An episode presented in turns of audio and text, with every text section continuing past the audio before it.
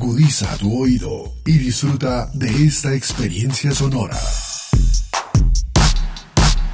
Este es un podcast Unal Radio.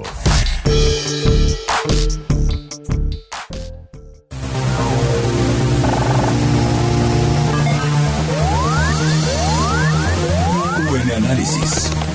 Siete días en el mundo. Les damos la bienvenida a UN Análisis 7 días en el mundo, una selección de las noticias que nos deja la semana. Comenzamos. Los conflictos, las relaciones entre los países, las elecciones presidenciales, regionales y legislativas, la conformación geopolítica del mundo, en un recorrido por los hechos más importantes de los últimos siete días. UN Análisis, siete días en el mundo.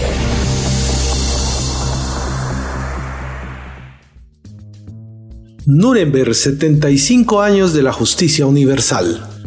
Cuatro jueces, uno por cada potencia aliada y un fiscal jefe estadounidense. Esa era la composición del tribunal que hace 75 años procesó en la ciudad de Nuremberg a los jerarcas nazis que al contrario de Hitler o Goebbels no se suicidaron en los últimos días de la contienda para evitar el deshonor de la capitulación, ser fusilados o puestos en la horca por sus enemigos. En la misma sala donde tuvieron lugar las audiencias se celebró una sobria ceremonia de conmemoración sin público presidida por el presidente alemán Stenmeier. Analizamos los históricos juicios de Nuremberg con Javier Porras, profesor e investigador del Instituto de Estudios Europeos de la Universidad de San Pablo en Madrid. Pues como como ustedes bien han dicho, Guillermo, con independencia de que fueron pocos los que fueron procesados, ¿no? Porque muchos además sabemos que no soportaban la presión y acabaron con sus vidas, se suicidaron antes, o, y luego pues algunos que por desgracia no pudieron ser capturados y por lo tanto debidamente juzgados. Lo que sí que el, el juicio de Nuremberg ha marcado un antes y un después en el derecho internacional público moderno, contemporáneo, y por dos cuestiones fundamentales. La primera es que nos enseña, evidentemente, que hay delitos o hay crímenes que son perseguibles y que pueden ser juzgados con independencia de lo que digan ciertas normas nacionales y de hecho aquí un filósofo del derecho lo explicaría mucho mejor. De hecho, nosotros en las facultades, los juicios de Nuremberg, no solamente lo estudiamos en Derecho Internacional Público, sino en Filosofía del Derecho, porque nos enseña que reabre, el debate entre el positivismo jurídico, es decir, que si yo cumplo una norma que ha sido legalmente aprobada, no puedo ser juzgado por ello, que es lo que se acogían, simplificando muchísimo, ¿no?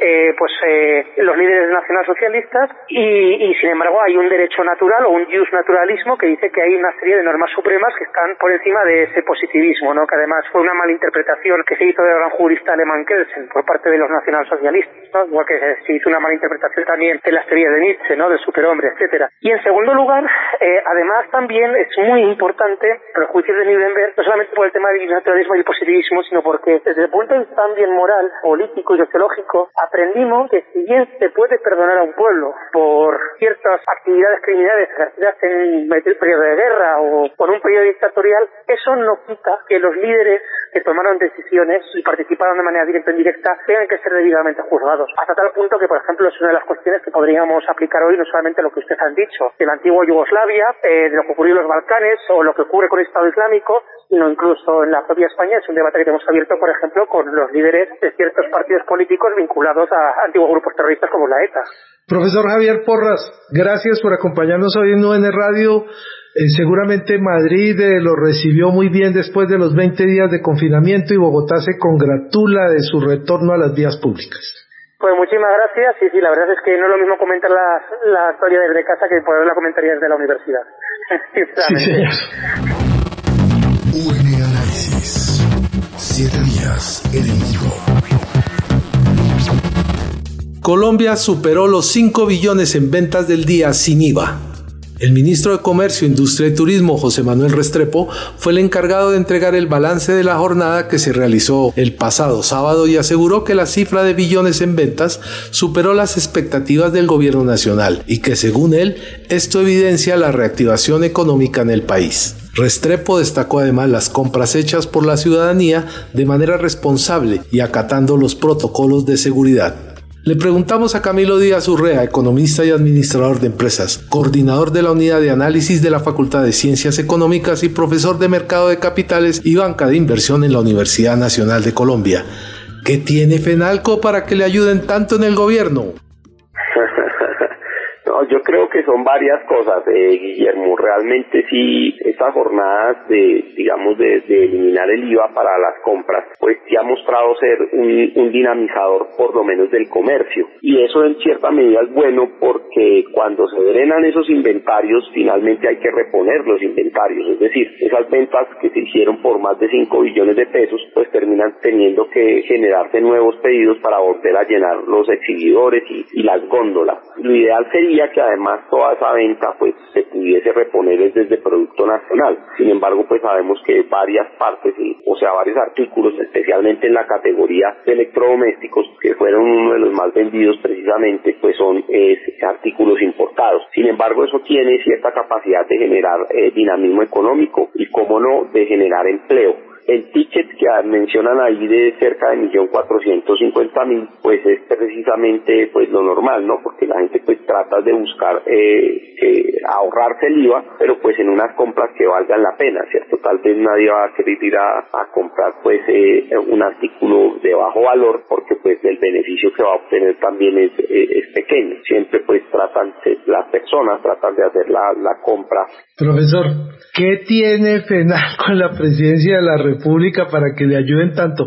Mire, le anuncio, ¿qué tal que de pronto nos den otro día sin IVA por allá para el 20 de diciembre? No Yo creo que eso, eso, eso lo van a pedir la gente lo va a pedir, los comerciantes lo van a pedir, o sea, a través de FENALCO, que es el gremio de ellos, y que tiene FENALCO en la presidencia. Yo creo que lo que FENALCO siempre ha tenido, igual que otros gremios, por ejemplo, Bancaria, la misma, que tienen una capacidad muy importante de presión, ¿sí? O, o de lobby, eh, para el gobierno. Y además, pues tenemos un gobierno que en ausencia de una agenda definida de gobierno, pues le toca estar recurriendo a este tipo de medidas para poder hacerse un poco popular.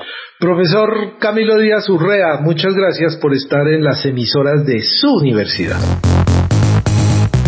UN Análisis, saber para interpretar. Balance del acuerdo de paz a los cuatro años de su firma.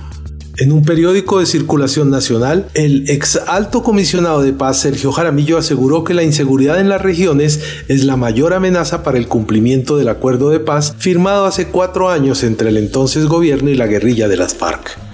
Para Jaramillo, solo la mitad de los planes definidos han sido adoptados formalmente, aunque también destacó que el presidente Duque ha abordado el tema de reincorporación con seriedad a través de la prolongación de la vida de los ET TCR, por ejemplo. Analizamos estos cuatro años de posacuerdo con Alejo Vargas, director del Centro de Pensamiento y Seguimiento al Diálogo de Paz de la Universidad Nacional de Colombia.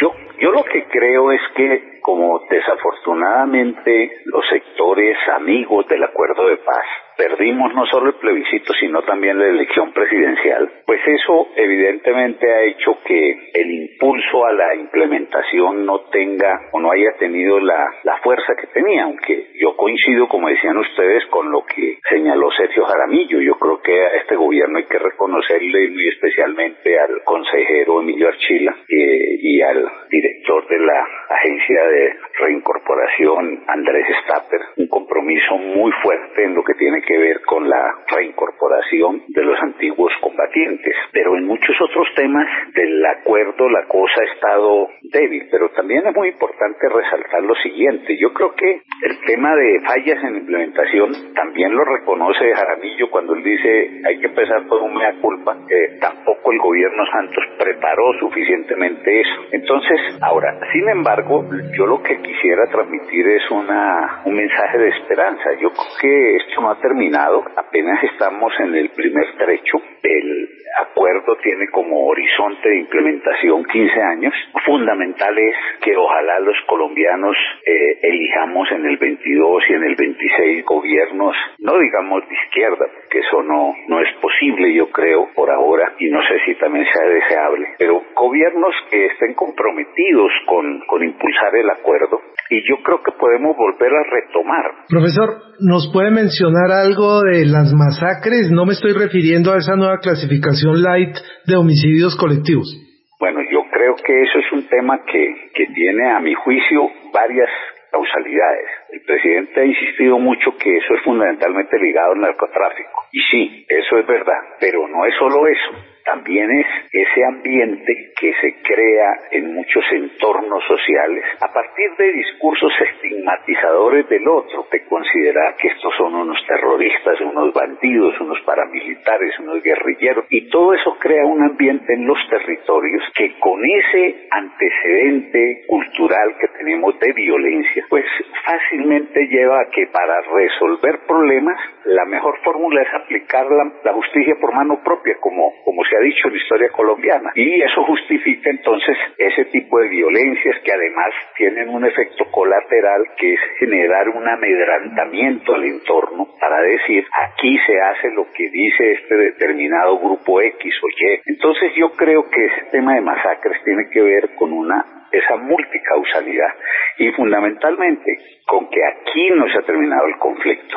Por eso es una equivocación que hablamos del posconflicto, cuando aquí lo que estamos en un, es en un desacuerdo de los muchos que hemos hecho. Muchas gracias, profesor, por acompañarnos aquí en sus emisoras.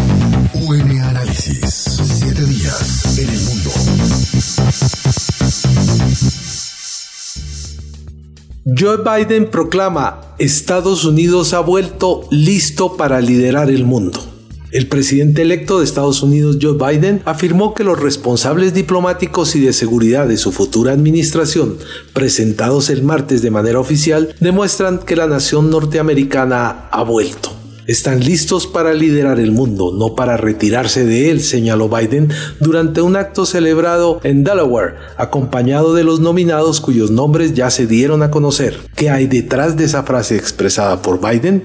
Le preguntamos a Diana Rojas, profesora e investigadora del Instituto de Estudios Políticos y Relaciones Internacionales IEPRI de la Universidad Nacional de Colombia. Bueno, eso es lo que está expresando en este momento Biden frente a un mundo que está muy expectante con este proceso de, transición. Eh, yo creo que hay varias consideraciones a hacer.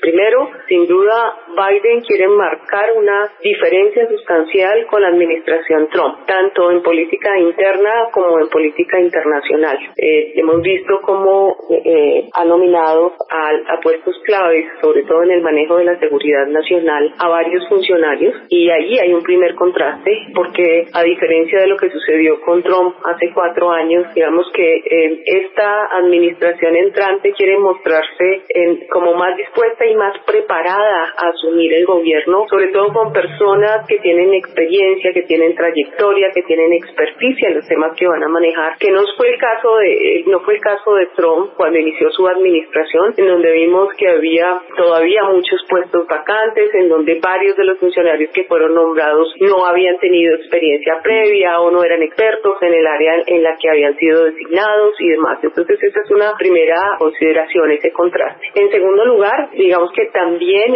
este énfasis que ha hecho Biden en el tema del manejo de la pandemia y del COVID, o sea, de pasar e ir más allá de la, de la disputa en torno a los resultados electorales y de enfrentar pues la crisis más grave que está viviendo en este momento Estados Unidos, que es la de la pandemia, el haber eh, nombrado un comité para que eh, se encargue de estudiar cuáles son las medidas que se tienen que tomar ahora, los mensajes que ha lanzado Biden al respecto. Sin embargo, creo que ahí hay varios elementos que también habría que tener en cuenta y es que, de todos modos, una cosa son las declaraciones y otra cosa es la capacidad de recomponer las alianzas, de generar nueva confianza en, en aquellos países que eh, se vieron, digamos, eh, fuertemente golpeados por las críticas y las posiciones de Trump. Profesora Diana Rojas, muchas gracias por acompañarnos en UN Radio. UN Análisis. Siete días en el mundo. Nueva versión de la gallina mallicera la Orquesta de Metales del Mundo y el Coro Campesino realizaron una nueva versión de la famosa canción del carranguero Jorge Velosa. Sobre esta nueva versión conversamos con Jorge Velosa, quien es egresado de nuestra Universidad Nacional de Colombia y diplomado honoris causa. Además, tuvimos el diálogo con el maestro Germán Moreno.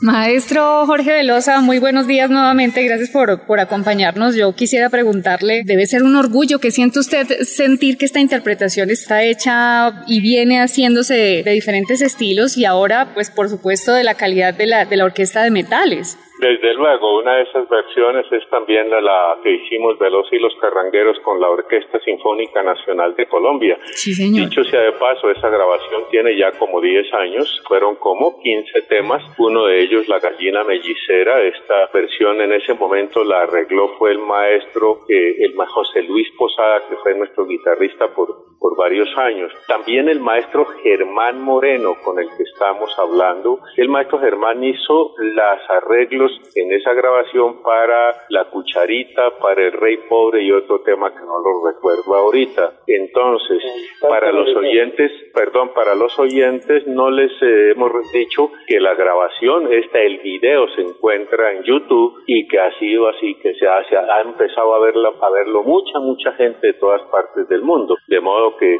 estamos disfrutando del audio, pero también vale la pena que cuando les quede una migajita de tiempo, pues entren a, a YouTube y y, ahí encuentran a los niños, a las tubas. Es, preciosa, ese video es muy, muy hermoso y muy conmovedor, muy conmovedor país. Yo creo que nos va a caer esa canción y nos sigue cayendo como, como una bendición, como algo bonito en estos momentos como de tantas dificultades y de tanta ansiedad por el COVID, tanto del que sabemos como del que, como del otro, del que podemos hablar otro día. Jorgito Velosa, muchas gracias. Guillermo, también muchas gracias y un minutico para comentarle a los oyentes que lo mismo que me pasó cuando usted me dio la noticia del, del honoris me sucedió cuando vi por el, ya el video colgado. Lo tuve que ver tres veces porque no me lo creía. Para ¿Lloró? Una gran no, para mí fue una, todo fue sorpresa tras sorpresa, no me imaginé ahí a Fraes, a los carrangueros, en fin, a todos los que estaban. Eso por una parte, pues muchas, muchas gracias. Eh, que gracias por las felicitaciones, pero más bien esto es compartido con el país. Estábamos listos desde las 5 para saludar a las 6 al maestro Germán Moreno. Muy buenos días, maestro. ¿Cómo se sintió usted? ¿Cómo fue ese proceso para hacer ese trabajo de la gallina mellicera? Bueno, fue un proceso bastante interesante, pues muy gratificante, por cierto, y, un proceso que arranca primeramente con el sí del maestro Velosa, con la aceptación por parte de él para hacer el trabajo, ¿no? Un proyecto que duró, se demoró cuatro meses, donde mucha gente interviene, donde, donde esto uno solo, no, una sola colombiana no hace, no hace llover. Eh, muchos amigos, muchos boyacenses principalmente, estuvieron ahí eh, metidos en este cuento. ¿Cómo consiguió toda esa gente y cómo organizó usted la Orquesta de Metales del Mundo? Bueno, la Orquesta de Metales del Mundo se hizo a través de tres grandes amigos. Eh, uno es eh, Heraclio Mateus, el es trompetista, el otro es Daniel, él está, eh, pues él reside en España habitualmente, ahora está aquí en Tunja. El otro es em, Daniel López, que es un cornista que vive en Bélgica. Y Richard Alonso, que hasta hace 15 días fue tuviste la Orquesta Filarmónica del Teatro Colón de Buenos Aires y ahora está en Doha, Qatar, tocando con la Orquesta Filarmónica de Qatar desde la semana anterior. Ellos tres son boyacenses y bueno, pues cuando ya acordamos con el maestro Velosa comenzar este proyecto, pues ellos fueron mi apoyo toda esa nómina de músicos tan buenos y tan sobresalientes de todo el mundo que hay ahí son amigos de ellos principalmente. UN Análisis. Siete días en el mundo.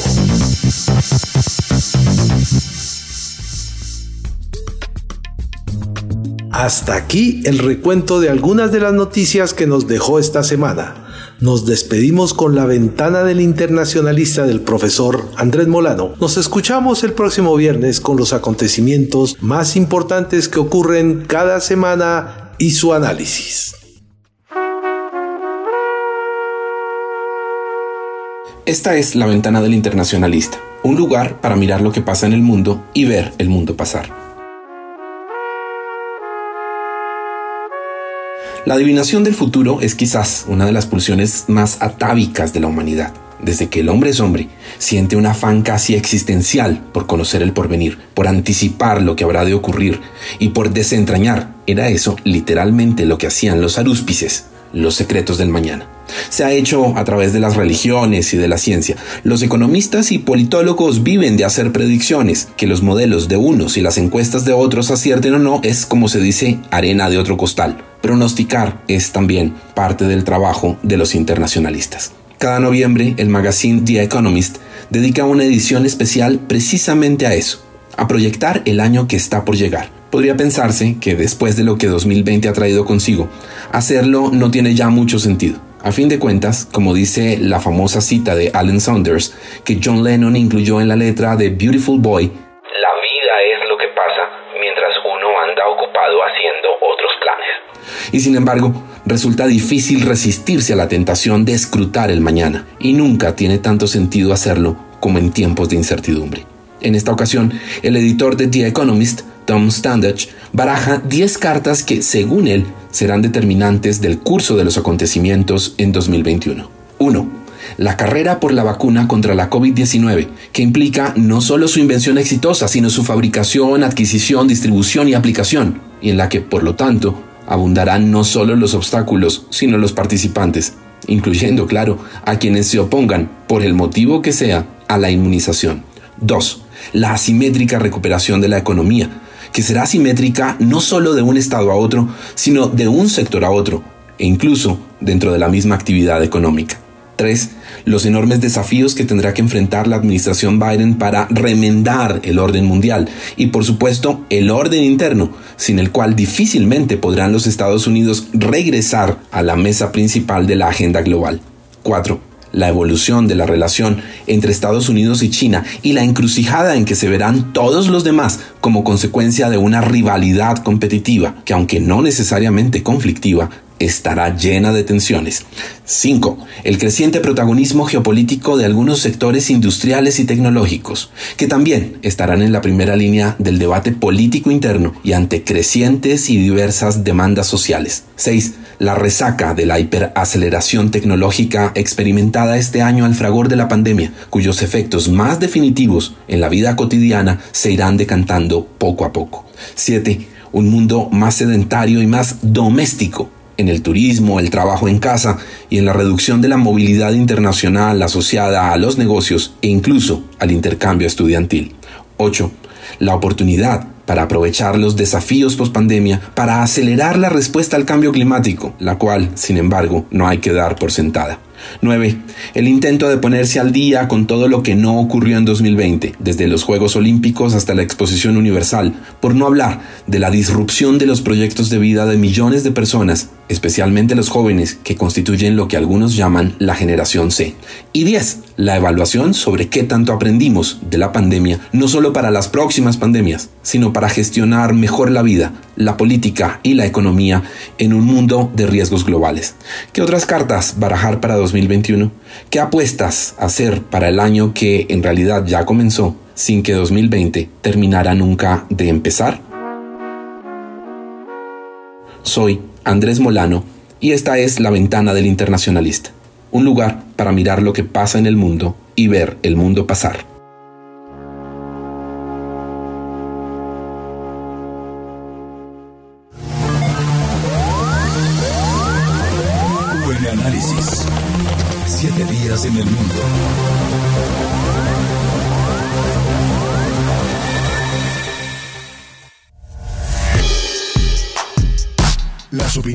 Aquí expresadas son de entera responsabilidad de sus autores y solo comprometen a los realizadores de este podcast. No representan necesariamente el pensamiento de la UN Radio ni la posición oficial de la universidad. Este y otros podcasts en nuestro sitio web podcastunradio.unal.edu.co. Universidad Nacional de Colombia, proyecto cultural, científico y colectivo de nación.